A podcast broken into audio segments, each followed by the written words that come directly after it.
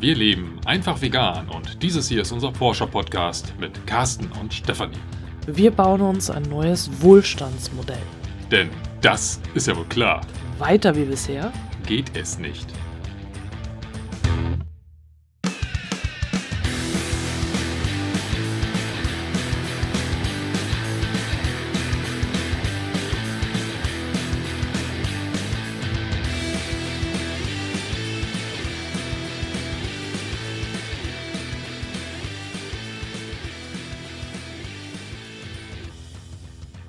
Dieser Folge bin ich quasi nur schmückendes Beiwerk, denn Carsten hat ein Buch gelesen und möchte jetzt eigentlich nicht klassisch dieses Buch vorstellen, sondern ähm, möchte einige Inhalte daraus äh, ja herauspicken. Mir ist gerade kein besseres Wort eingefallen.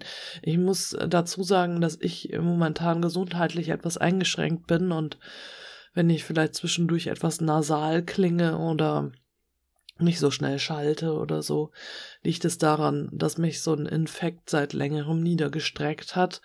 Es ist kein Corona, aber trotzdem auch nicht so toll. Und äh, ich habe gedacht, wir ziehen das jetzt mal durch, weil ich, wie gesagt, hier eh nur schmückendes Beiwerk bin und ab und zu vielleicht mal Aha oder so sage. Und ähm, das meiste wird halt Carsten erzählen, deswegen schnaufe ich einfach nur im Hintergrund so vor mich hin. Also übergebe ich jetzt mal an Carsten. Du hast also ein Buch gelesen. Mal wieder eines, ja. Das ist mir über den Weg gelaufen, während ich durch die Bücherhallen flanierte. Stand es in einer Rubrik, äh, die es hier Hamburg in den Bücherhallen gibt, äh, Themen im Gespräch. Das sind dann Bücher, die aktuell tatsächlich irgendwie Tagesthemen berühren. Und da stand ein Buch von Bill Gates. Habe ich im Vorbeigehen erstmal so wahrgenommen, gar nicht großartig bewusst wahrgenommen und musste mich dann umdrehen, um mal hinzugucken und habe gedacht, nehme ich das jetzt oder nehme ich das jetzt nicht? Weil Bill Gates schreibt über den Klimawandel, über die Klimakatastrophe. Und äh, das Buch, was er geschrieben hat, trägt auch den sehr prägnanten Namen Wie wir die Klimakatastrophe verhindern. Mit einem Untertitel, welche Lösungen es gibt und welche Fortschritte nötig sind. Dann im ersten Moment habe ich gedacht, okay, lass stehen, interessiert dich eh nicht. Du kannst ja eh schon denken, was er so schreibt. Und dann hat es mich aber trotzdem gereizt und ich habe zugegriffen, weil ich gedacht habe, hm, mal gucken, ob meine Vermutung jetzt tatsächlich zutrifft. Ja, ich hatte recht. meine Vermutung ist zugetroffen. Äh, meine Vermutung ging in die Richtung, dass er sehr stark, ich nenne es jetzt mal, technokratische Lösungen anbietet. Und das ist etwas, ähm, wo ich schon ganz gerne mal ein bisschen drüber sprechen möchte. Gar nicht in Form einer Buchrezension, das wird es heute nicht werden, sondern mehr um die Gedankengänge, die tatsächlich versuchen, auf technologische Art und Weise die Klimakatastrophe zu verhindern. Und äh, da kann ich mich nicht wirklich mit anfreunden, weil das, diese, diese Denkart ist aus meiner Sicht in ganz vielen Bereichen einfach zu eingeengt, zu kurz gegriffen, ähm, zu optimistisch und durchaus auch naiv. Und deswegen habe ich auch tatsächlich dann letztendlich zu diesem Buch gegriffen, weil ich einfach nochmal im Detail lesen wollte, was sind jetzt eigentlich die Kernargumente, wie wird das begründet, was für Ideen existieren dort und ähm, wollte mich an, an diesen einzelnen Argumenten jetzt mal so ein bisschen entlanghangeln ähm, und mein Statement dazu geben. Also Bill Gates und das Klima und nicht Microsoft for Dummies oder so. Nee, nicht Microsoft for Dummies, ähm, wobei er natürlich immer in Verbindung mit Microsoft gebracht wird, aber ähm, das ist ja jetzt schon, er ist irgendwie immer noch mit Microsoft verbandelt. Klar, als Firmengründer kommt man da nie raus aus dieser Thematik und Bill Gates wird auch immer irgendwie Microsoft sein. Aber ähm, sein Wirken ist ja mittlerweile auf die Bill und Melinda Gates Stiftung äh, fokussiert. Das ist eine der größten oder die größte Stiftung weltweit, die ein irrsinniges Stiftungskapital hat und äh, viele, viele Projekte in vielen, vielen Bereichen auf der Welt steuert. Was es im Detail auf sich hat, kann jeder gerne im Internet nachlesen. Das ist auch gar nicht Gegenstand äh, dessen, was wir heute besprechen wollen. Aber das ist so der Kontext, wo, wo Bill, Gates quasi so zum Vorschein kommt. Und äh, da ich selber aus der IT komme, hat mich Bill Gates mein, mein ganzes Leben lang irgendwie begleitet in der Anfangsphase durch Bluescreens, die sein Windows-Betriebssystem bei mir auf den Rechnern immer ausgelöst hat. Also er ist nicht unbedingt immer in, in positiver Erinnerung bei mir verhaftet gewesen. Gut, aber es geht hier gar nicht um mein persönliches Verhältnis zu Bill Gates, sondern äh, um das, was äh, Bill Gates quasi im Rahmen seiner, ja, wie soll man sagen, so äh, Milliardärsanthropologie Pofo, wie heißen die Leute? Philanthrop. Philanthropen, genau. Ja, also die, diese grünen Milliardäre, die ähm, irrsinnig tolle Ideen haben, wie sie jetzt die Welt retten können. Und äh, in der Kategorie möchte ich jetzt auch ganz gerne Bill Gates dann behandeln, abhandeln. Und dieses Buch und, Und dieses diese Buch. Inhalte, die dich dazu gebracht haben, hier zu monologisieren. Genau. Unterbrochen von ein wenig Schnaufen und Stöhnen. Genau. So ungefähr. Ja. Ich werde das jetzt einfach darunter mischen, sodass ich das nur einmal machen muss und dann wird das als Dauerspur drunter sein. Das kannst du so als Rap-Spur mit einbinden. Ich glaube, mir ist das zu viel Arbeit. Okay. Gut, leg ich mal los. Ja, also ich fange mal mit so positiven Facetten an, weil das Buch ist jetzt nicht grundlegend schlecht, sondern ähm, die Argumentation, die Bill Gates und, und andere Personen haben, zielt genau in die gleiche Richtung wie alle Personen, die sich irgendwo versuchen, mit diesem Klimawandel und Klimakrisenthema zu beschäftigen. Und zwar die Frage, wie kriege ich die Emissionen runter? So. Und da ist er sehr stringent. Ähm, seine Sichtweise ist nicht, wir versuchen jetzt die Emissionen irgendwie zu minimieren, sondern er spricht immer, wie kommen wir auf Null? Ja, also das ist so wirklich so ein roter Faden in der Argumentation, die sich dort findet. Er möchte die Emissionen wirklich auf Null runterzubekommen, äh, runterbekommen. Zwar auf Netto Null, das heißt also nicht überall Null, sondern da, wo Also tatsächlich global betrachtet. global betrachtet, aber auch ähm, in einem bestimmten Kontext, denn wenn du zum Beispiel irgendwie eine Fabrik hast, die aus produktionstechnischen Gründen nie in der Lage wäre, komplett auf äh, Null Emissionen zu kommen, dann musst du aber trotzdem Mittel und Wege finden, wie das irgendwie anders kompensiert wird. Ach so, okay. Also, Also geht es auch um netto. Kompensation. Auch um Kompensation, um Kompensationstechniken. Wie gesagt, auch ein sehr technologischer, technokratischer Anspruch, der da ähm, mitschwingt, um tatsächlich dieses Ziel zu erreichen.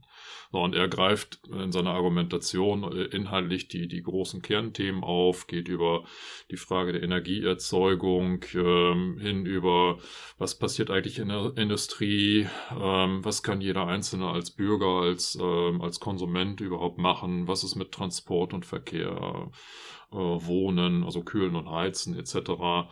Landwirtschaft ist äh, thematisiert, also so die, die großen Schwerpunkte greift er schon auf, guckt dort rein und äh, nimmt anhand von Einzelbeispielen dann das Problem quasi unter die Lupe und präsentiert Lösungsansätze.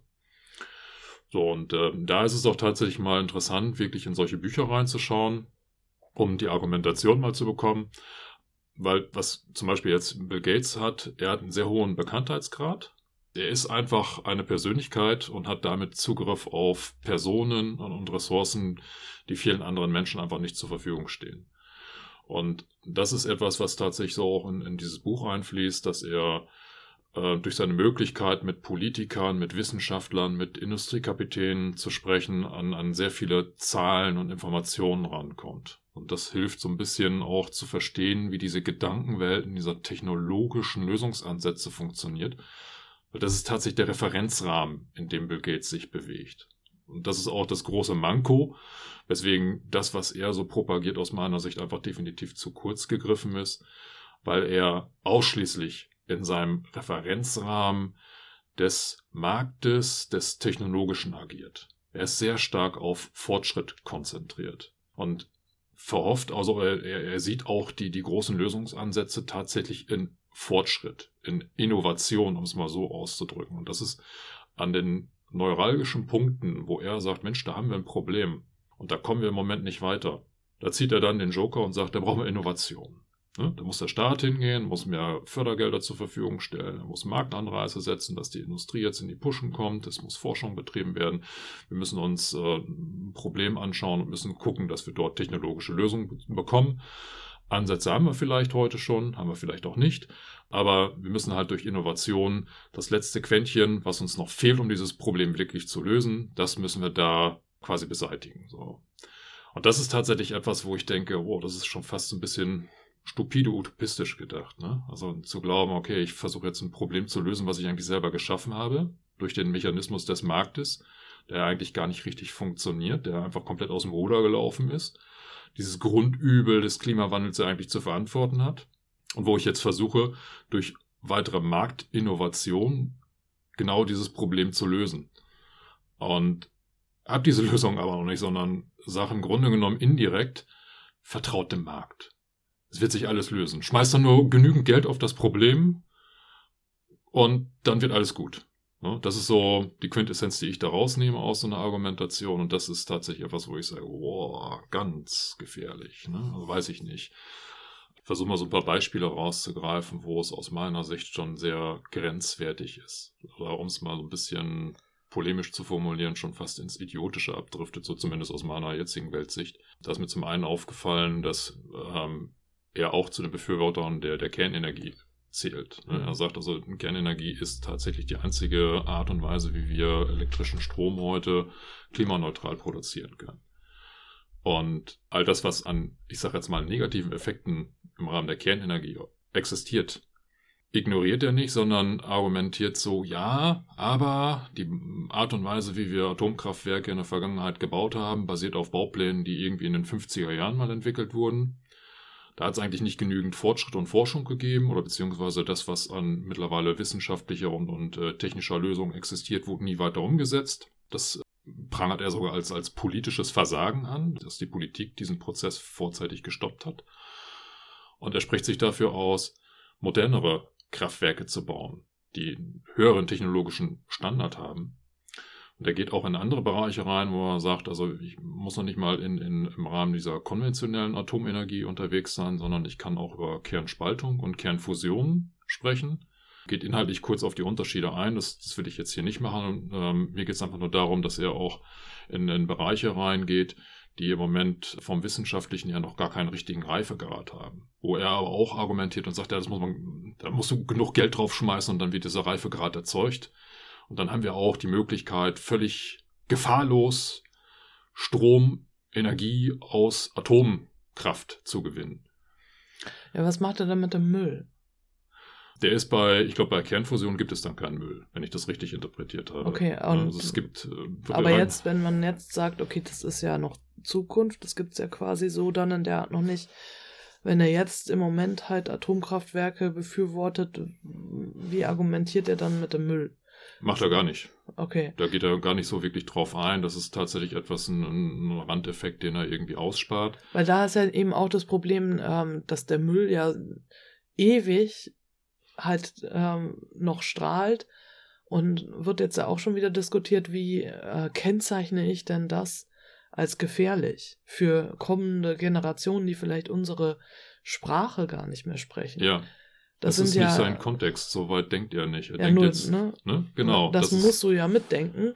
Selbst wenn du irgendwie davon ausgehen würdest, dass Atomkraftwerke eben keinen Unfall haben und es keine Reaktorunfälle eben äh, geben würde in Zukunft, bleibt ja da eben immer noch dieser Müll übrig und äh, da, also, ne, es gibt immer was, was dagegen spricht, würde ich sagen. Absolut, also eine ganze Palette aus meiner Sicht. Ne? Also, also diese Argumentation, die er reinbringt, und da ist er ja nicht der einzige Mensch, das ist mir teilweise auch schon auf äh, Fridays for Future Demos passiert, dass mir Anhänger der Atomenergie einen Flyer in die Hand gedrückt haben und diese Art der Energiegewinnung als zukunftsweisend nochmal mhm. aufs Tableau bringen.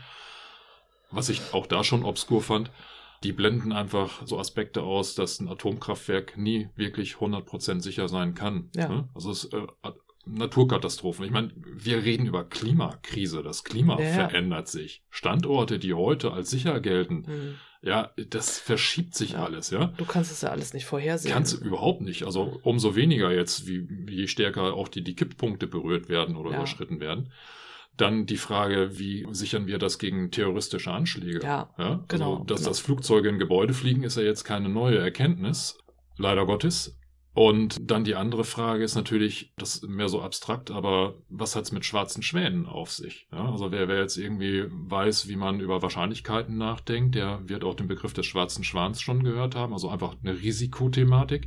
Wie bewerte ich Risiken? Und kalkuliere ich auch Risiken mit ein, die ich im Moment gar nicht vorhersehen kann. Und das sind halt diese schwarzen Schwäne. Und, und gerade bei etwas, wo ich weiß, dass gefährdet Menschenleben in einer nicht nicht ansatzweise hinnehmbaren Dimension. Und zwar nicht nur akut in dem Fall, wo da ein Unglück passiert, sondern über Jahrtausende hinweg, Jahrzehntausende hinweg, kann ich nicht so tun, als ob es kein Risiko gibt. Und das ist etwas, da werde ich jetzt tatsächlich ein bisschen polemisch und da kommt auch so ein bisschen Microsoft wieder ins Spiel, wo ich dann denke, äh, Bill Gates versucht mir gerade zu erklären, dass Atomenergie sicher ist. Bill Gates, der Microsoft gegründet hat und es bis zum heutigen Tag, gut, das ist jetzt nicht Bill Gates, der programmiert hat, aber er ist eigentlich auch lange Zeit verantwortlich gewesen, aber Microsoft hat es bis zum heutigen Tag trotz seiner jahrzehntelangen Existenz nicht geschafft, ein fehlerfreies Betriebssystem hinzubekommen. Ja, Betriebssysteme sind komplex. Es gehört mit zu den komplexesten Stückchen Software, die man so bekommt. Aber von jemandem, der mir wirklich sichere Atomenergie verkaufen will, müsste ich eigentlich erwarten, dass er auch fehlerfreie Software gewährleisten kann. Und das passt irgendwie für mich nicht. Also so, so jemand kann ich nicht glauben. Ne? Das ist so hm, ganz, also nicht nur schwer, sondern bäh, mag, mag ich nicht. Nee. Und dann ein anderes Beispiel, wo ich auch so ein bisschen schmunzeln musste, ist so dieses halbgare Thema Fleischkonsum, Konsum tierischer Produkte. Da kommt er sofort mit so einer Steilvorlage, ja, in seiner Familie lieben sie alle Cheeseburger. Ich gedacht, oh Gott, ja, also es stand wirklich so die, der, der erste Satz im, im Kapitel, ja. wo es dann über, über Ernährung ging. Was kannst du von jemandem so erwarten? Ja? Also wo, wo kann eine solche Argumentation noch hinlaufen? Wie progressiv kann jemand denken, der von vornherein sagt, hey, Cheeseburger sind total geil, ja, also mag ich, ja, sind total affin. Und er, er spricht sich zwar schon dafür aus, ne, Fleischkonsum zu minimieren, bla bla bla. Nur noch einmal am Tag statt fünfmal. Ja, das hat er jetzt nicht gesagt, ja. Also ähm, es ist ja wieder ja. so diese typische Sonntagsbraten-Thematik. Mhm. Insofern, ich, ich weigere mich so ein bisschen den Begriff progressiv denken ranzunehmen. Das, das ist mir nicht progressiv genug. Das ist so, so ne, schon fast ja. Common Sense. Er geht aber auch in die Bereiche rein, wo künstliches Fleisch erzeugt wird. Mhm. Ne? Nachtigall, ich höre dir trapsen. Also er ist natürlich einer von den Investoren in, in solche Startups, die jetzt mhm. irgendwie äh, In-vitro-Fleisch produzieren. Also von daher ist er nicht gerade komplett ohne Interessen. Spricht das aber auch ehrlicherweise offen an, dass da, mhm. wo, wo er investiert, äh, skizziert er es und sagt auch, ich bin da nicht komplett, äh, ich bin da so ein bisschen befangen, aber trotzdem. Und das ist eben beim Thema Fleisch genauso. Was ich dann aber sehr, sehr obskur fand, sind dann so, so Ausflüge, wo er versucht, die Lösung aus seiner westlich weißen, überprivilegierten Sichtweise für Bereiche zu finden, die irgendwo ganz woanders abspielen, in, in äh, Weltgegenden, wo vielleicht viel naturnah gelebt wird. Und äh, da, da sagt er allen Ernstes, dass wenn, wenn du jetzt Rinder anschaust, ne, Thema Methanausstoß, mhm. die Art und Weise, wie dort Methan produziert wird, ist jetzt auch gerade in den Medien stark im, immer wieder eine Diskussion. Sein Lösungsansatz besteht jetzt nicht darin, generell den Tierbestand so weit abzuschmelzen, dass das Problem sich irgendwann von alleine löst, sondern er sagt, und das war mir auch irgendwie neu, und ich habe es jetzt mal als Fun Fact gewertet, dass ja die Tiere in der südlichen Hemisphäre, die wirklich noch so, hm, ich sag jetzt mal, mehr oder weniger ursprünglich daherkommen. So, es geht um Züchtung? Ja, die haben einen höheren Methanausstoß, deren, deren, ich sage jetzt mal so ein bisschen übersetzt, frei übersetzt aus meiner Sicht, deren CO2-Fußabdruck ist deutlich höher, weil sie ineffizienter verdauen als moderne gezüchtete Rinder. Und sein Lösungsansatz oder sein Vorschlag besteht darin, einmal die Züchtung weiter voranzutreiben, um, um genau dieses Problem zu entschärfen und gleichzeitig dafür zu sorgen, dass die Bauern und Bäuerinnen in den südlichen Hemisphären von, von ihren äh, angestammten Nutztierrassen weggehen und dann die besseren Züchtungen verwenden. Mhm. Es ist so, so ein Moment, wo ich denke, hallo, geht's noch? Ja, also Mandana Shiva hat das in einer Kritik auch direkt auf Bill Gates gemündet, schon als ganz klar Imperialismus ja. gekennzeichnet. Das ist es wirklich. Ne? Also diese, diese verquere Sichtweise, wir hier in einer super privilegierten Welt maßen uns an, Probleme dort vor Ort für kleine lokale Strukturen zu definieren und die ignorieren eigentlich komplett den Tatbestand dessen, was dort unten notwendig ist, sondern diktieren im Grunde genommen so, wie bei uns der Wohlstand entstanden ist, so muss das da unten auch eins zu eins passieren. Ja, ich ähm, muss jetzt mich doch mal hier aus dem Off zu Wort melden, weil das auch so ein Punkt ist, Vandana Shiva natürlich alles ähm, sehr wichtig. Carsten sagt da wahrscheinlich gleich auch noch mal was zu. Äh, ich finde mittlerweile auch den Begriff Entwicklungsländer so äh, schlecht äh, gewählt. Also ich versuche den auch nicht mehr zu benutzen, weil hast du jetzt auch nicht, aber ich wollte das in dem Kontext mal erwähnen. Ähm, weil ja das auch wieder alles aus unserer westlichen privilegierten Sichtweise ist, dass andere Länder sich ähm, noch entwickeln müssen in unsere Richtung hin. Dabei ist das überhaupt gar nicht notwendig. Also es ist aus vielerlei ähm, Punkten oder vielerlei Sichtweisen halt hochkritisch, äh, andere Länder Entwicklungsländer zu nennen oder ärmere Länder. Das ist ja dann auch wieder inwiefern ärmere Länder. Es ist zum einen so, dass, wie gesagt, ähm, der westliche Standard, das westliche Wohlstandsmodell, in dem wir hier leben, nicht der heilige Gral ist oder das sehen wir ja auch, der zerstört halt das Klima. Also wie kann das der heilige Gral sein? dann ähm, eben dieses, äh, ja, also da muss es hinentwickelt werden und dann eben auch die Frage, wie, wie konnte das denn überhaupt passieren, dass die sogenannten Entwicklungsländer Entwicklungsländer sind. Doch deswegen, weil wir die imperialistisch und kolonialistisch ausgebeutet haben und dann äh, dort nur noch das hinterlassen haben, was dann eben als arm und entwickel, entwicklungsnötig ähm, oder wie auch immer halt bezeichnet wird. Also, also das jetzt nur als, als zwei Punkte, zwei Sichtweisen, warum das total kritisch zu sehen ist. Es war mir früher auch nicht klar und als wir diesen Podcast gestartet haben, sicherlich noch gar nicht. Aber jetzt im Laufe der letzten Jahre ist mir das immer klarer geworden und ich denke, wenn du uns jetzt schon länger hier folgst oder zuhörst und wenn du vielleicht auch diese Entwicklung durchgemacht hast, ist es einfach ein logischer Schritt, das so zu sehen, denn ähm, was wir hier machen, ist halt, wir zerstören unsere Lebensgrundlage und verkaufen das irgendwie als äh, den äh, Goldstandard, aber ähm, äh, also werten und würdigen halt Lebensstandards als entwicklungsbedürftig und arm herab, die eben nicht den Planeten zerstören, sondern halt im Einklang mit der Natur leben und einen ganz geringen äh, CO2-Fußabdruck und auch generell halt, also es geht ja nicht nur um CO2, aber generell eben einen, einen ähm, geringen Einfluss haben auf das Problem. Und wenn es da eben Entwicklungsbedarf, in Anführungsstrichen, du siehst das jetzt nicht, aber in Anführungsstrichen Entwicklungsbedarf gibt, dann eben deswegen geschuldet, weil wir hier das mit unserem sogenannten Goldstandard ähm, alles ja kaputt gemacht haben. Und ja, durch unsere VorfahrInnen, ähm, die da dann eben sich überlegt haben, wir entdecken neue Länder und wir ähm, eignen uns einfach alles an, was es da gibt. So, Entschuldigung, das musste ich jetzt einmal noch hinzufügen, weil ich denke, dass das super wichtig ist, dass wir aufhören, ähm, Länder des äh, globalen Südens als Entwicklungsländer zu bezeichnen. Ja, also es ist total negativ geprägt. Und das äh, allein diese Konnotation oder diese, diese Bezeichnung Entwicklungsland deutet ja darauf hin, dass da irgendwas noch im Defizit ist. Ähm, ich, ich glaube, das verschiebt den Fokus auf eine Ebene, die einfach nicht angebracht ist, ne? weil, weil ich da zwei, zwei Weltentwürfe miteinander vergleiche, die so eigentlich gar nicht kompatibel sind und das Ziel kann tatsächlich, wie du gerade sagtest, nicht sein, unseren Le ähm, Planeten zerstörenden Lebensstandard als den Goldstandard auch in diese vermeintlichen Entwicklungsländer zu transportieren.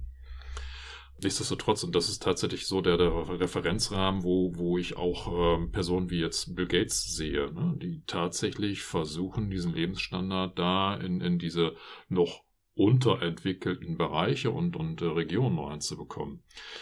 Und die das als Hilfe verkauft, ne? Absolut. Das ist ja auch das, was Vandana Shiva halt schreibt und ähm, wo sie auch stark gegen angeht, dass sie dass das die ganze Zeit als Hilfe verkauft wird, aber das genaue Gegenteil der Fall ist. Das perfide daran ist ja, ähm, Argumentation oder beziehungsweise Personen, die so argumentieren, die sind ja vollkommen überzeugt davon, dass ihr Hilfsansatz auch funktioniert und sie bekommen ja auch Bestätigung dafür. Es funktioniert ja auch bis zu einem bestimmten Punkt.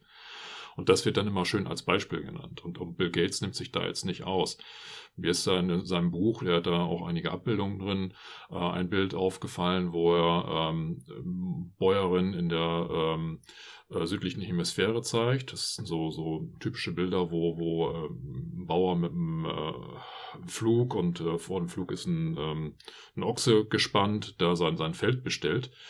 und das ist immer schwierig für mich zu bewerten, wie, wie ähm, hart ist, ist deren Lebensumstand tatsächlich. Sind die jetzt hilfsbedürftig in, in der Hinsicht, dass die tatsächlich zu wenig Nahrung haben oder äh, leben sie eigentlich von einer Subsidenzwirtschaft? Äh, also es gibt eine ganze Bandbreite von, äh, von, von Lebensentwürfen ähm, ja, oder Lebensmöglichkeiten oder die Art und Weise, wie, wie das Leben dort gestaltet ist. Einige muss man halt tatsächlich irgendwo unterstützen, andere können sich schon selber tragen. Ähm, und ich glaube, unsere Sichtweise hier aus dieser westlich privilegierten Welt ist einfach zu pauschal. Wir sehen mhm. einfach, boah, der ist noch nicht mit dem Trecker unterwegs. Mhm. Also von daher, nee, da müssen wir jetzt auf alle Fälle Entwicklungshilfe leisten. Ne? Wir müssen erstmal zusehen, dass wir da Infrastruktur schaffen. Wir müssen zusehen, dass da jetzt irgendwie moderne Landwirtschaft betrieben wird. Ne? Also richtig industriell und, und das, was halt State of the Art ist. Ähm, in Klammern, was unseren Planeten kaputt macht. Aber äh, so, so gehen die davor und äh, so argumentiert auch jemand wie, wie Bill, Bill Gates. Und er führt jetzt äh, tatsächlich auch ähm, an, dass ähm, einer der, der Väter der grünen Revolution, die damals dafür gesorgt haben, dass äh, entsprechend ähm, produktiveres Saatgut äh, entwickelt wurde. Das, das äh, bestand einfach aus einer genetischen Kreuzung von verschiedenen mhm. ähm, äh, ich sag jetzt mal Pflanzen und daraus ist dann Saatgut entstanden, was deutlich mehr Ernteerträge liefert.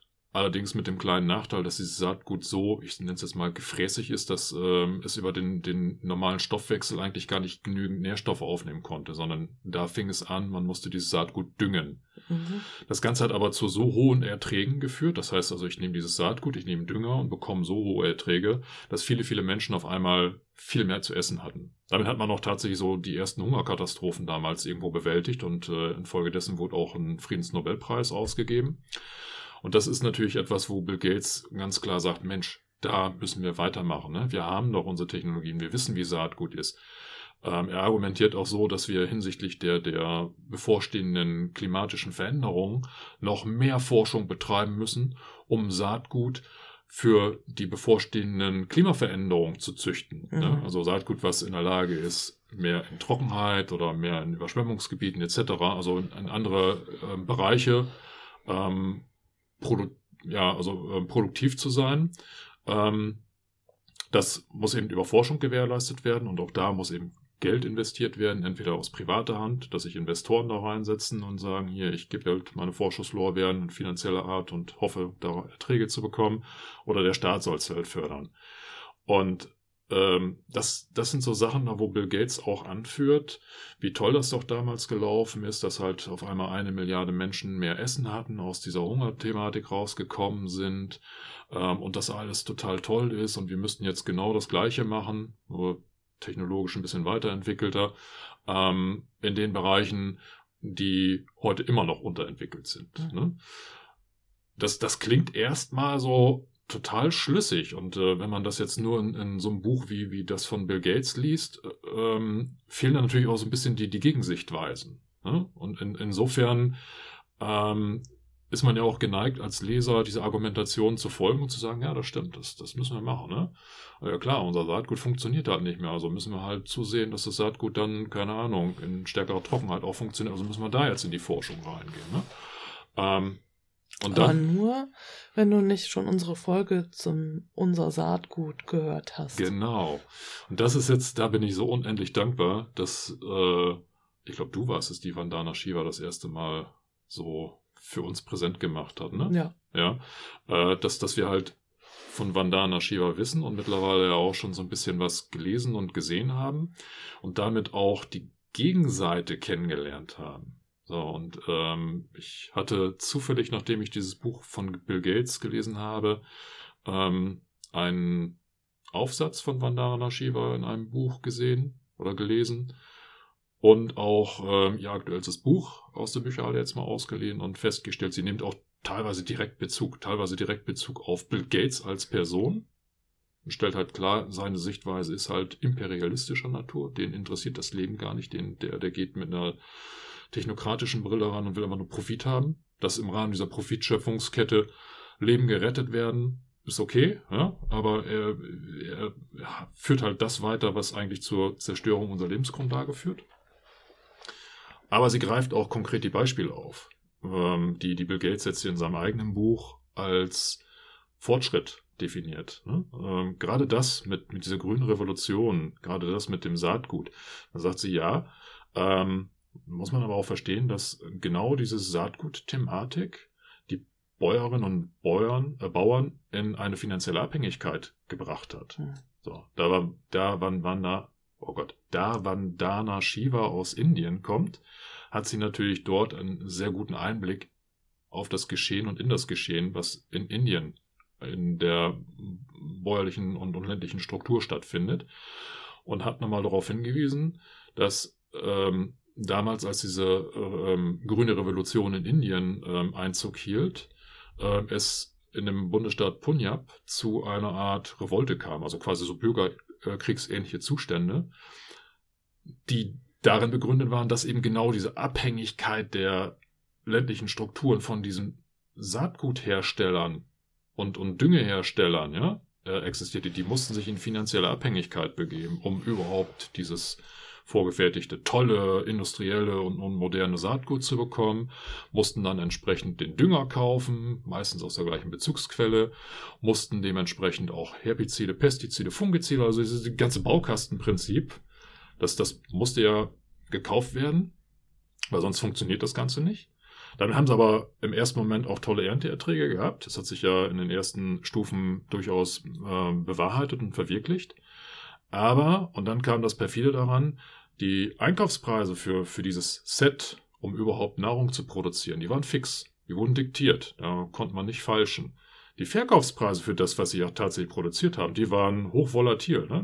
Da gab es einfach mal sie äh, nach unten gesagt, mal sind sie gestiegen. Da hatten die gar keinen Griff drauf. Das heißt, die waren in einer absoluten Abhängigkeit, die sie vorher nicht kannten. Weil sie vorher in, in regionale Märkte und vielleicht auch Subsidenzwirtschaften gelebt haben und produziert haben ähm, was viel resilienter war. Und, ähm, und weil sie eben vorher ihr Saatgut kostenlos bekommen haben. Genau. Und das Saatgut halt untereinander geteilt haben und es keinen, überhaupt gar keinen Bedarf gab für Dünger und für Pestizide und alles, weil ja das alles in einem Gesamtpaket gekommen ist. Vorher war das alles rund, ne? Und jetzt auf einmal gab es halt diese Abhängigkeiten. Und das hat sich ja zugespitzt, dass es mittlerweile über, ich glaube, 250.000 äh, Suizide in diesen ländlichen Regionen gibt, wo einfach vornehmlich Bauern nicht mehr in der Lage waren, ähm, aus dieser finanziellen Verpflichtung rauszukommen. Die waren überschuldet dadurch, dass sie immer neues Saatgut kaufen mussten, Jahr für Jahr neues Saatgut mhm. kaufen. Und je nachdem, wie die Ernte ausfiel und äh, was, was die Ernteerträge brachten, hatten sie mal Geld, hatten mal kein Geld, mussten wieder weitere Kredite aufnehmen und sind aus dieser Schuldenfalle nie rausgekommen. Und ja, sind dann tatsächlich hingegangen, haben ihre eigenen Pestizide geschluckt, ja. daran elendig krepiert. Und das hat extremst hohe Wellen geschlagen. Ist aber heute noch, das ist jetzt kein, kein äh, Tatbestand der Vergangenheit, sondern dieser Mechanismus und, und die, auch die Thematik der Suizide äh, zieht sich bis heute leider hin, weil sich äh, das Marktgeschehen da noch nicht grundlegend verändert hat. Ähm, Vandana Shiva hat eine eigene Organisation gegründet, die dort mit ökologischen Landbaumethoden Alternativen bietet und ähm, die Bauern und Bäuerinnen da rausholt aus diesem Teufelskreis aber nichtsdestotrotz ist es natürlich von, eigentlich ist es eine NGO, die sie dort hat. Die hat natürlich eine ganz, also es ist, es ist ja quasi ein Kampf David gegen Goliath. Ne? Mhm. Ähm, und dieser Goliath ist halt diese große Agrochemieindustrie, die auch vom, vom Staat her massiv gefördert wird und dort gepusht wird, mit diesem Heilsversprechen große Erträge zu erwirtschaften. Es lohnt sich da auf jeden Fall, Bücher von Vandana Shiva zuzulesen. Also sie schreibt eigentlich fast in jedem ihrer vielen Bücher etwas über diese Problematik und auch eben den Film, den wir schon ähm, rezensiert oder besprochen haben, also unser Saatgut und natürlich auch, falls du die Möglichkeit hast, den Film über Vandana Shiva selbst zu sehen, ähm, wirst du auf jeden Fall da ein Bewusstsein für diese Problematik entwickeln. Genau, also Saatgut nochmal kurz angeschlossen, dieses Thema von wegen, wir müssen das Saatgut entwickeln, das gibt es heute schon. Ja, muss halt noch vermehrt werden, aber wir, wir haben Saatgut in der Artenvielfalt schon verankert, die genau diese klimatischen Bedingungen irgendwo abfangen kann und deutlich resilienter ist. Also da muss dieser technologische Ansatz äh, nochmal überdacht werden aus meiner Sicht. Ja, das, äh, ich musste das mal eben eingrätschen, weil das hatten wir auch schon eben in der Rezension des Films Unser Saatgut ja auch gesagt. Und hatte ich dann eben auch aus dem Buch von Vandana Shiva auch zitiert, dass eben äh, genau das immer wieder Ausbringen des Saatguts eben äh, das Saatgut resilienter macht und an das Klima anpasst. Also dass gerade dabei eben auch diese Kritik an diesem Saatgutspeicher in Spitzbergen, dass das ähm, sein kann, dass wenn dann mal irgendwie in 20 Jahren dieses Saatgut ausgebracht wird, dass es gar nicht wächst, ähm, weil eben es nicht die Möglichkeit hatte, sich im Feld quasi an das Klima anzupassen. Und das heißt, ähm, wir brauchen da keine hochtrabenden neuen Technologien, um das Saatgut klimafest zu machen, sondern einfach nur das althergebrachte, das traditionelle Saatgut ausbringen immer wieder und ernten und eben samenfestes Saatgut zu haben und nicht das einmal Saatgut ähm, und dann zu nutzen und einfach diese Pflege und dieses Wissen, was ähm, seit Jahrhunderten, Jahrtausenden von äh, den Menschen ähm, an ihre NachfahrInnen übergeben wird, äh, das zu nutzen. Und äh, das ist ja das, also ich denke, ähm, da, da ist Vandana Shiva halt wirklich die beste Adresse, da, ähm, auch zu sehen, wie, wie simpel das eigentlich ist was dann aber eben von Menschen wie Bill Gates äh, dann in diese technokratische, wir brauchen eine tolle Lösung und es geht nur mit Fortschritt, Fortschritt, Fortschritt gedrängt wird. Ja, ich möchte nochmal so zwei Aspekte hervorrufen oder hervorheben, die mir dabei bei Betrachtung von, von Bill Gates Argumentation noch hochgekommen sind. Das eine ist tatsächlich sehr stark in den Bereich Technologie, das sind dann so diese Geoengineering-Geschichten. Mhm äh, wie greife ich quasi in das Wettergeschehen ein? Wie verdunkel ich zum Beispiel äh, den Himmel, um äh, Sonnenstrahlung irgendwie abzuhalten? Da spricht er sich positiv dafür aus. Also ähm, er ist jetzt nicht der massive Verfechter dieser Technologien, aber ähm, spricht sich auch nicht dagegen aus, sondern er sagt, auch da muss mehr investiert in, in Forschung werden. Äh, also in Forschung war das nicht in der Matrix auch so in dem Film, dass sie den Himmel verdunkelt haben und dann haben die Maschinen die Macht übernommen? Ja, weiß ich nicht, ob äh, jetzt sind wir schon fast wieder bei beim äh, nee, kommt ja schon. Egal. ähm, also er möchte jetzt den Himmel nicht global verdunkeln, Ach so, sondern ich dachte, nein, wir nein, haben jetzt hier. Nein, es ist ja auch alles gar nicht so schlimm, wie das normalerweise klingt. Ja, also das sind ja, man kann das ja auf lokale Bereiche äh, begrenzen. Das ist ja das Schöne daran. Ja? Also äh, das ist so seine Argumentation, wo ich denke, hey, du kannst ja noch nicht mal das Wetter für die nächsten zwei Tage vorhersagen und willst mir jetzt sagen, dass du jetzt Wolkenverdunklung lokal irgendwie ohne negative Effekte irgendwie hinbekommen kannst äh, sind wir wieder bei dem Thema Atomkraftwerke und Betriebssysteme, ne? Also fehlerfrei. Ja, genau, fehlerfrei. Ich dachte gerade, und du kriegst es auch nicht hin, dass Windows sauber läuft. Ja, ja, mhm. ähm, gut, Bill Gates ist ja jetzt nicht der Ingenieur, der das hervor, aber er ist ja einer, der investiert in solche Technologien. Er glaubt daran. Er glaubt daran und er zieht natürlich auch andere Personen mit. Also ja. dadurch, dass er so eine Galionsfigur ist, aus so eine wirtschaftliche Galionsfigur. Finanzkräftige wirtschaftliche Galionsfigur. Absolut. Ja, ähm, bietet er natürlich einen Orientierungspunkt für Personen, die geneigt sind, seiner Argumentationslinie zu folgen. So, mhm. und dementsprechend ähm, äh, gehe ich mal davon aus, dass eventuell auch kleinere und größere Investoren dann bereit sind, mit so einer Argumentation Geld in solche Forschungsprojekte und Technologien zu investieren. Und das halte ich schon für sehr, sehr fragwürdig. Ähm, ein zweiter Aspekt, der mir noch so äh, gekommen ist, er geht natürlich auch auf, was kann ich als Einzelner tun ein. Mhm. Und da begrenzt er sich aus meiner Sicht auf wirklich triviale Geschichten. Es geht zum einen hin, wie werde politisch aktiv, in der Hinsicht, wie ähm, unterhalte ich mit deinen Politikern vor Ort, mach den Klimawandel zum Thema. Ähm, und was ja nicht schlecht ist. Ne? Nein, nein, das, das ist, ist nicht schlecht. Das, das, ist alles sinnvoll, aber äh, mir geht es um, um das sich darauf begrenzen. Mhm. Und äh, gleichzeitig äh, spricht er uns aber als Konsument an und äh, das, das ging so in die Richtung ethischer Konsum. Jetzt mhm. so nicht gemeint äh, oder zumindest nicht so genannt. Ob er es gemeint hat, weiß ich nicht dass wir die Produkte kaufen sollen von den Unternehmen, wo wir wissen, die gehen in die richtige Richtung. Ne? Also wenn da jetzt ein CO2-neutrales Produkt da ist, dann kaufe ich doch eher das. Ne? Wenn ich mhm. eine Firma kenne, die sich für äh, klimaschonenden äh, Produktionsverfahren und so einsetze, dann kaufe ich doch das.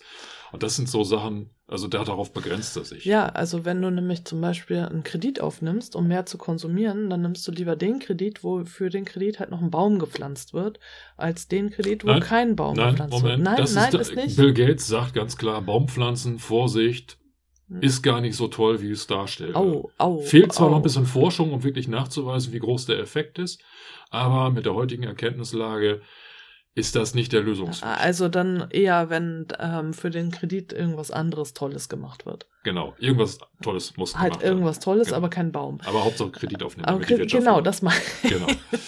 Und ähm, ja, ich meine, äh, klar kann ich jetzt sagen, als Konsument hast du, ne, da sind wir wieder so äh, Stimmzettel, Kassenzettel ist Ja, aber dann bist du ja wieder beim KonsumentInnen, ne? Also nicht BürgerInnen, sondern KonsumentInnen. Ja, und wir Konsumenten, sorry, äh, wir sind nicht frei in unserer Entscheidung. Nee. Wir sind Marketing geflutet. Also ähm, da ist ein etwas ungleiches Kräfteverhältnis zwischen einer millionenschweren Marketingabteilung, die mir einreden möchte, dass Milch auch im Jahre 2021 noch gesund ist. Ja. Ähm, und, Da, ich als, dazu bald noch mal mehr. und, und ich als äh, Einzelkonsument, der vor dem Regal steht und jetzt zwischen ähm, 50 verschiedenen Produkten entscheiden kann, die im Grunde genommen alle keine Optionen da sind äh, oder darstellen. Also es ist, für mich ist es wirklich zu eng und zu begrenzter Gedankenrahmen, in dem Bill Gates unterwegs ist. Und das ist auch das Gefährliche an Positionen und Personen, die so argumentieren, die denken in den Grenzen des Marktes. Die kennen nur das, was sich im Markt abspielt. Selbst wenn Personen wie Bill Gates die Möglichkeit haben, mit, was ich vorhin schon sagte, mit Politikern, Wissenschaftlern, mit Entscheidern etc. zu sprechen, ist das alles im Rahmen des Marktes. Nur dort, wo Geld generiert werden kann, wo Profite entstehen können, halten diese Personen sich physisch und mental auf. Die kennen darüber hinaus nichts oder nehmen es nicht wahr oder verniedlichen es oder verdrängen es oder reden es schlecht, wie auch immer. Aber deren Lösungsportfolio besteht halt wirklich nur aus den Aspekten, womit du Geld verdienen kannst. Und das ist etwas, wo ich äh, mich nicht nur schwer mit tue, was ich ja mittlerweile grundlegend ablehne, weil die Lösung liegt nicht im Markt, sondern die Lösung liegt neben den Strukturen, die außerhalb von den bestehenden Wirtschafts- und Industriestrukturen geschaffen werden. Ja, wir brauchen ein neues System. Wir brauchen ein neues System und, und das, das muss auch im Kleinen schon anfangen. Ich, ich bin da eher so bei, bei ähm, Themen wie, wie Transition Towns, ähm, etc. pp. Also wir haben uns dann in vorherigen Folgen mit, mit diversen anderen Szenarien beschäftigt, aber das sind aus meiner Sicht die validen Lösungsvorgänge, die wir heute schon umsetzen können. Da muss nichts Neues entwickelt werden. Ne? Ja, und das Problem ist ja auch, ähm, auch wenn ich jetzt gerade vielleicht hier irgendwie was unterbreche, aber bei all den Sachen, äh, die halt noch entwickelt werden müssen, kostet es eben Zeit und die Zeit haben wir gar nicht. Wir haben jetzt keine Zeit mehr, jetzt noch 10, 20, 30 Jahre lang irgendwas Tolles zu entwickeln, was eventuell irgendwann in der Zukunft uns dann äh, das Leben erleichtert, sondern äh, wir müssen halt jetzt handeln. Das Schöne ist ja, was heißt das Schöne? Nee, nee, äh, das ist ein ganz wichtiger Punkt, der mir gestern nochmal aufgefallen ist. Ich ähm, muss dazu ausführen, ich habe gestern ähm, das erste Mal sehr intensiv in den von mir gebuchten Online-Permakulturkurs reingeschaut. Und ähm, eine von den Referentinnen ähm, kam aus dem Bereich Wissenschaft. Ähm, die hat sich damals im, im Rahmen ihrer ähm, Ausbildung und ihres Studiums dazu entschieden, in die Forschung zu gehen, in die Nachhaltigkeitsforschung, erneuerbare Energien, um neue Technologien zu entwickeln, die auch tatsächlich einen nachhaltigen Effekt hat. Und sie hat dann im Rahmen ihres Studiums festgestellt, ähm, das funktioniert nicht. Die Sachen, die wir jetzt hier gerade erforschen und entwickeln, die haben so viele negative Aspekte, das ist nichts Nachhaltiges. Oder nicht so nachhaltig, wie es eigentlich sein müsste, um wirklich als, als äh, Lösung zu funktionieren. Und äh, ja, das ist, das, ist, das ist wichtig, wenn wir sagen, wir brauchen mehr Innovation. Dann denken wir immer nur, dass Innovation immer positiv ist, keine Nebeneffekte hat, sondern sämtliche Probleme löst, die wir jetzt gerade haben. Wir ignorieren völlig den Umstand, dass jede Innovation, die wir betreiben, zwei Seiten einer Medaille hat und wir zum Zeitpunkt dessen, wo wir uns für eine Innovation entscheiden, in diese Richtung zu gehen, überhaupt nicht abschätzen können, ist vielleicht die Kehrseite der Medaille so schwerwiegend, dass diese Innovation im Nachgang vielleicht eher negativen Effekt hat. Und das ist so, so ein bisschen, ähm, das ist das naive Moment an dieser ganzen Geschichte, dass wir uns auf, auf etwas konzentrieren, was erstens noch nicht da ist. Zweitens versuchen unsere komplette Wirtschaft und, und äh, Politik dahin zu drehen, genau diesen Weg zu gehen. Ja, ihr müsst mehr in, in Innovationen investieren, weil das ist der heilige Gral ohne zu wissen, wie sieht der heilige Gral überhaupt aus und werden wir ihn überhaupt erreichen und ist er tatsächlich dann heilig? Oder enthält er irgendwie eine Giftplörre, die, wenn wir sie trinken, dann, ja, unser Leben dann doch nicht unbedingt verlängern wird. Ähm, also das, nee, dann, dann lieber bei, bei Lösungsansätzen sein, die außerhalb des Marktes funktionieren, die schon erprobt sind im Kleinen. Ne? Das sind alles noch Nischen, aber die funktionieren, die existieren, die müssen nicht entwickelt werden, die müssen ausgebreitet werden, die müssen mehr publik gemacht werden.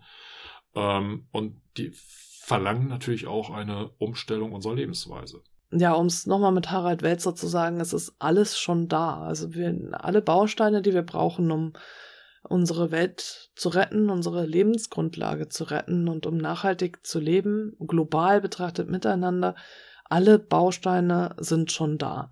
Wir müssen sie nur richtig anordnen, so dass eben ein gutes Leben für alle Lebewesen auf diesem Planeten möglich ist. Und es wäre möglich, wenn wir halt nicht in solchen Scheuklappen denken würden, wie Bill Gates zum Beispiel.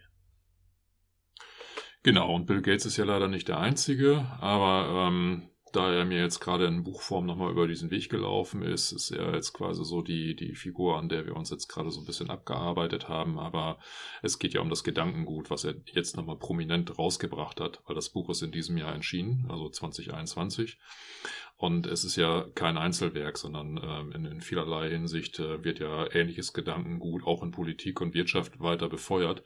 Und da gilt es einfach tatsächlich genau hinzugucken und sich zu überlegen, was sind eigentlich die Konsequenzen und fehlt da vielleicht, ich sage jetzt mal, der Überschlag des Referenzrahmens, dass da ein bisschen stärker reflektiert wird, was, was für Alternativen es gibt.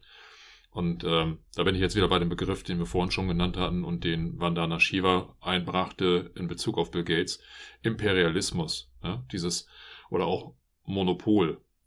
Wir, wir reden ja nicht nur über wirtschaftliche Monopole, sondern auch gedankliche Monopole, äh, Monopol, was unsere Ökonomie anbetrifft. Wir ignorieren ja den, den Fakt, dass es unterschiedliche Ökonomiken gibt, sondern es gibt nur diese eine Ökonomie und die versuchen wir durchzusetzen.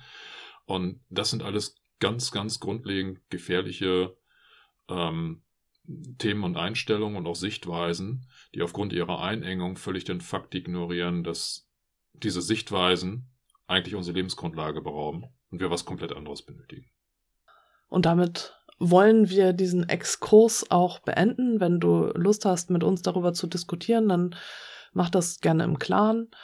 Uh, unter der Post zu dieser Folge ist immer Platz dafür, wenn du deine Gedanken loswerden möchtest. Du kannst natürlich auch gerne eine E-Mail schreiben an post von herzenvegan.de, von herzenvegan in einem Wort ohne Bindestriche. Und ich möchte nochmal daran erinnern, dass äh, momentan äh, noch bis zum 26.11. die Verlosung läuft äh, mit dem Buch äh, von Rob Hopkins. Stell dir vor, ein ganz, ganz tolles Buch. Und äh, wenn du dieses Buch gewinnen möchtest, quasi gewinnen, Anführungsstrichen, also unser Rezensionsexemplar, dann schreib gerne eine E-Mail eben auch an post von herzenvegan.de, von herzenvegan in einem Wort, ohne Bindestriche, oder kommentier unter der entsprechenden Podcast-Folgen, äh, dem Podcast-Folgen-Post, genau, Post zur Podcast-Folge im von Herzen Vegan Clan. Und du hast noch bis Ende November Zeit, also bis zum 26.11. Und last but not least möchte ich mich natürlich auch in dieser Folge bei allen treuen Steady-UnterstützerInnen bedanken, die die monatlichen Hostinggebühren für diesen Podcast hier übernehmen. Hey, ihr seid toll!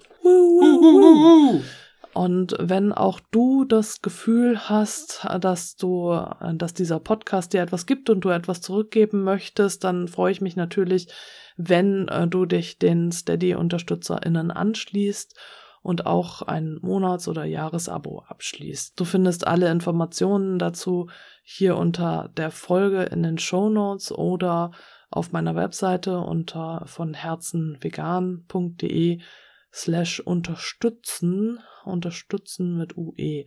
Aber du kannst auch einfach auf die Seite gehen, da gibt es einen Button unterstützen, da kannst du dann schauen, auf welche Art und Weise du diese kostenlosen Informationen hier unterstützen kannst. Und jetzt kommt das Ende für heute. In diesem Sinne. In Hamburg sagt man Tschüss. Und auf gute Gesundheit.